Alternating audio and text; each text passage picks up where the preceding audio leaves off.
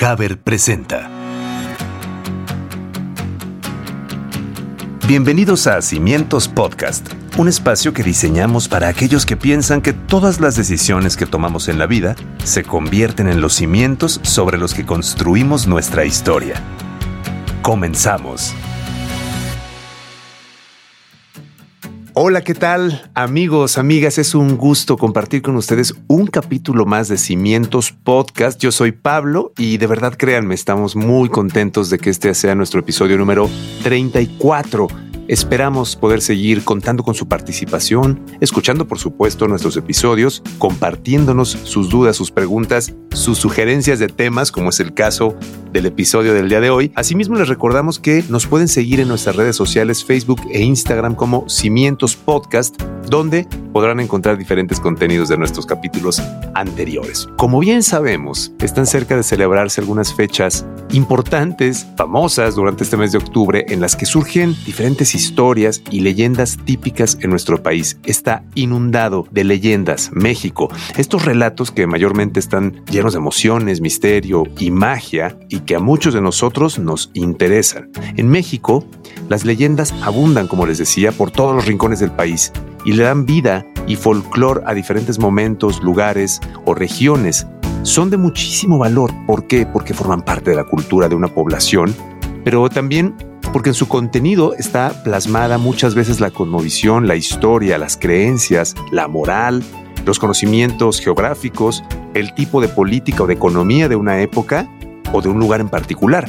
Así es que para esta ocasión especial tenemos como invitada a Daniela, quien es periodista con amplia experiencia profesional, que el día de hoy nos acompañará para platicar acerca de algunas de las leyendas que en México son más conocidas y por supuesto encantado de saludarla, de darle la bienvenida. Maravillosa la conversación que nos espera. Daniela, bienvenida, gracias por estar aquí en Cimientos Podcast. Al contrario, muchísimas gracias y aparte creo que en un tema que realmente es así totalmente de mi corazón, que es todo el tema de leyendas, tema de terror, tema de, Halloween, que es para mí, pues yo creo que los temas que más me interesan y me encanta estar asustada. Así que estoy listísima. Bien, Daniela, cuéntanos un poquito de ti para conocerte mejor, Dani. Mira, Pablo, pues yo eh, soy periodista, trabajo en medios de comunicación desde hace ocho años, eh, estoy enfocada en temas eh, de política, en temas económicos y bueno, trabajo en radio y, recientemente empecé también a trabajar en televisión.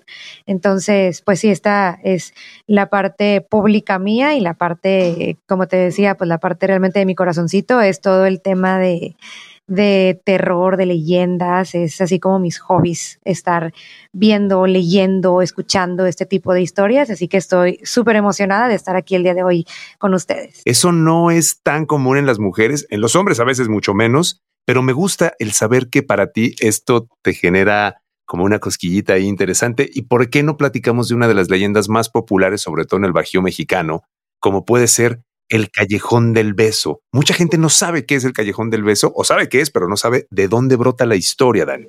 Exacto, y me encanta esta empezar justamente con esta historia porque he tenido la oportunidad de visitar este callejón y desde niña, o sea, desde chiquita me llevaron por primera vez, entonces le tengo mucho cariño a esta leyenda y cómo eh, a través de los años he ido aprendiendo más incluso, o sea, ahí me lo contaron y a lo largo de los años me he ido interesando más y más para saber de dónde viene esta historia, qué es lo que significa y aprendiendo. Entonces estoy listísima para escuchar lo que me vas a decir hoy, Pablo. A ver, entonces, a lo que yo me acuerdo y lo que había escuchado es que tenía que ver con, con la hija de un matrimonio que se llamaba Ana y que era muy hermosa.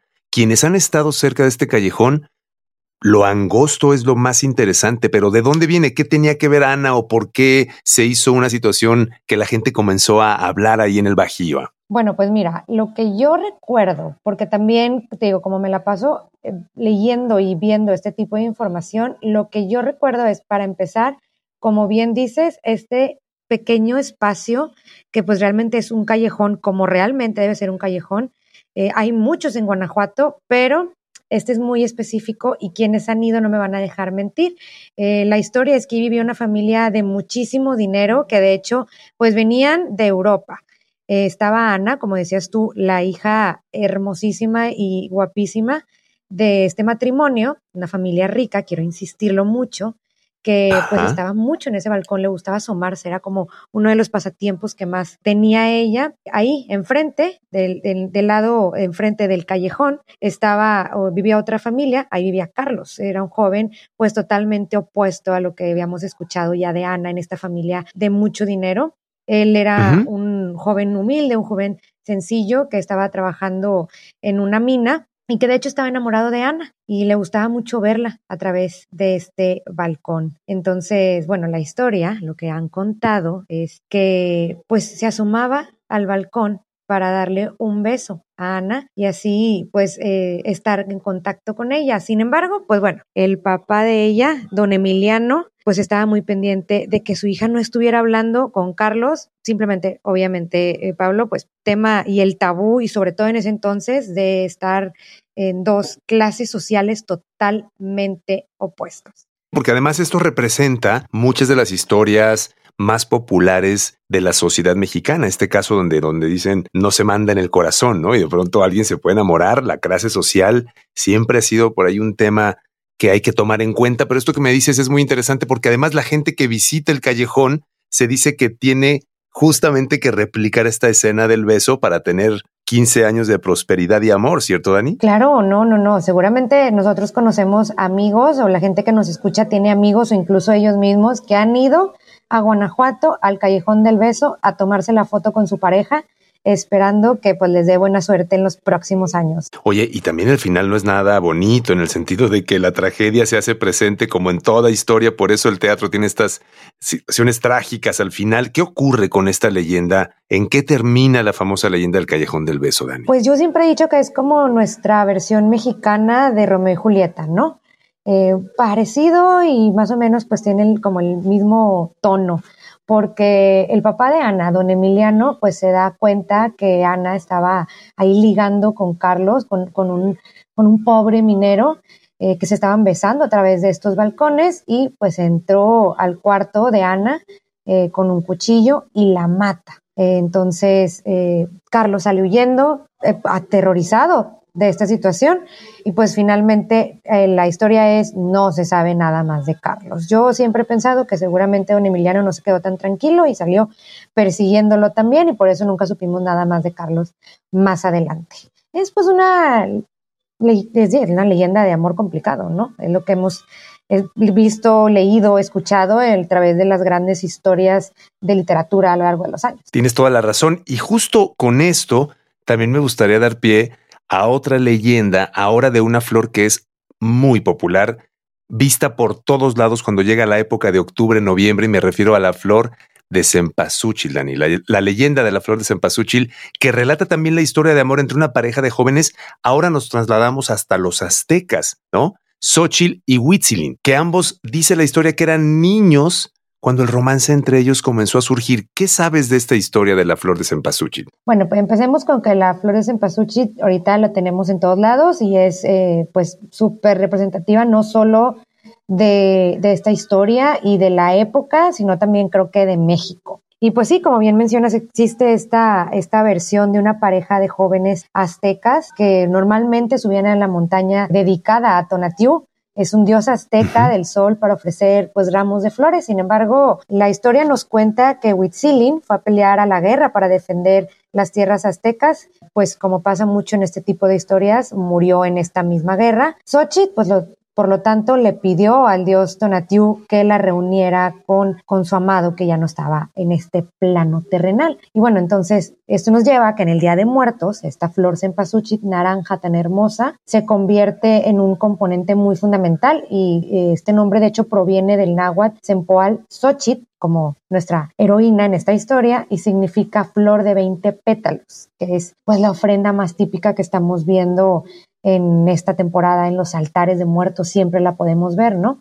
Se dice, Pablo, que el olor de los pétalos de esta flor pues marca el camino que tienen que recorrer las armas de los difuntos hacia su ofrenda en el mundo de los vivos. Y bueno, nos trata de explicar, como muchas de las leyendas que tenemos aquí en México, pues el origen de varias cosas y en este caso esta leyenda nos cuenta el origen de esta flor queremos tanto los mexicanos. Es lo que te iba a decir, es una flor emblemática, es un símbolo maravilloso de esta recta final de cada año donde llega el Día de Muertos, donde en todos lados esa flor de cempasúchil con esos colores naranja increíbles iluminan literalmente las calles, los jardines, los panteones de tantos y tantos lugares en México. Y esta historia me parece fascinante porque, bueno, es una historia que tiene estos dos jóvenes desde niños y que además hacen de la flor de cempasúchil un símbolo mítico, que además esa belleza me parece que ya la quisieran en muchos lugares del mundo, ¿no crees, Dani? Sí, no, es, o sea, una envidia para el resto de los países. Recordemos que salió en, en años recientes esta película de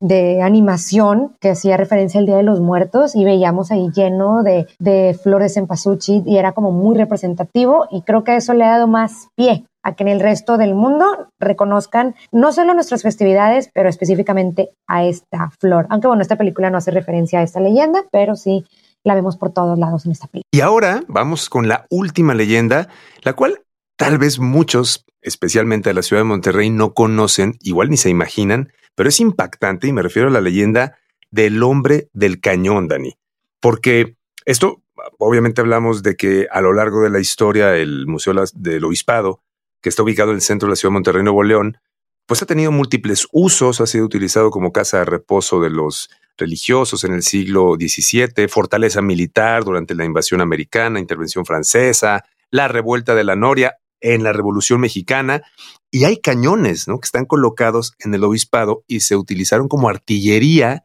en las batallas. Así es que han sido testigos de momentos bastante fuertes. ¿Qué ocurre con esta leyenda del hombre del cañón? ¿Qué has escuchado de ella, Dani? Bueno, pues mira, creo que sí, la mayoría de nosotros hemos, si no entrado y, pues nos hemos acercado a esta zona, aquí al obispado, pues mínimo lo hemos visto, ¿no? Porque es un mirador y se alcanza a ver de muchas partes de la ciudad, pero como bien mencionas, a veces ni siquiera tenemos idea de nuestra historia eh, y esta historia nos cuenta que había un habitante de la colonia Independencia, esta colonia también muy eh, típica, muy histórica aquí en el municipio de Monterrey, quien eh, él trabajó desde hace más de una década como vigilante del obispado y él aseguró haber visto en dos ocasiones a un hombre junto a los cañones, por lo que pues obviamente le dio un poquito de miedo y decidió abandonar pues este trabajo que tenía. Decía que era una noche de frío, aparte pues solo, porque era el vigilante, ya todo el mundo se había ido, y estaba haciendo sus rondines, caminando, incluso para entrar en calor. Sabemos que de repente las noches aquí en invierno pueden ser muy feas. Comenta que al dar la vuelta bajó un par de escalones y se percató que había una persona montada en uno de estos cañones que ubicamos muy bien quienes hemos estado por ahí. estaba montado como si fuera un caballo, una silueta alta y esbelta. Dijo, pues creí que era un hombre que había llegado ahí, este, a pesar de que teníamos vigilancia, ya no debía haber nadie. Pero dice que ya le habían comentado eh, otro velador que ahí pasaban cosas raras, el pues medio escéptico no lo quiso creer, eh, pero esta, esta silueta pues lo asustó porque estaba viendo hacia la, hacia la ciudad como si estuviera vigilándola. Entonces, eh, de repente empezó a sentir este temor, entró en pánico, quiso pedir ayuda, pero pues volteó hacia los lados pensando hacia dónde correr y cuando regresó a voltear a ver a esta silueta del hombre, dice, pues ya se había desaparecido. Dice, esa misma noche presenté mi renuncia, no les expliqué a mis jefes por qué, este, pero mira, no se sorprendieron, entonces algo deben saber por ahí, ¿no? Es muy importante para mí y creo que para muchas personas que se sigan manteniendo vivas las historias, los relatos, tener conocimiento acerca de las leyendas típicas del lugar donde vivimos, porque esto forma parte de la cultura y entender temas que quizá no entendíamos de una forma y nos ponemos en el lugar de las personas que vivían en aquellas ocasiones, en aquellos años, y ah, nos puede abrir la percepción nuevamente de estos lugares, ¿no? Y estos acontecimientos, pues de nuestros antepasados que nos permiten ver cómo ellos a su vez veían el mundo, ¿no? Ah, ¿Quieres agregar algo, Dani? Algo de que tenga que ver con con invitar a las personas a que conozcan más de, este tipo de historias, lo que tú nos quieras decir. Sí, yo haría la invitación a toda la gente que nos escucha. Es súper divertido eh, conocer este tipo de leyendas, sobre todo cuando son de nuestro país, de nuestra cultura. Y la verdad es que hay bastantes. Las podemos encontrar en libros, las podemos encontrar en, en videos, en internet. Hay bastantes podcasts como este. O platicar simplemente a veces con, con nuestros, con nuestros mayores, con nuestros papás, con nuestros abuelos, con nuestros tíos y van a ver que es súper divertido y aparte nosotros vamos a poder contarlo a la siguiente generación y eso es lo más importante para poder seguir manteniendo toda nuestra historia, nuestra cultura y nuestras leyendas de este país tan, tan hermoso. Dani, te agradecemos muchísimo el tiempo, la disposición de haber platicado sobre un tema que te gusta, que te interesa tanto y yo te digo que por nuestra parte queremos agradecerte a ti, Dani, agradecerles a ustedes que nos hayan acompañado en nuestro episodio número 34 y sobre todo que sigan siendo parte de nuestro podcast. Nos encanta compartir con ustedes estos momentos, relatos y cosas que a ustedes sé que les interesan mucho. Y por supuesto también no se olviden de estar pendientes de nuestros siguientes episodios y seguirnos en nuestras diferentes plataformas y redes sociales. Yo soy Pablo y nos escuchamos hasta la próxima. Esto fue Cimientos Podcast. Muchas gracias. Esto fue Cimientos Podcast un espacio que diseñamos para aquellos que piensan que todas las decisiones que tomamos en la vida se convierten en los cimientos sobre los que construimos nuestra historia. Hasta la próxima.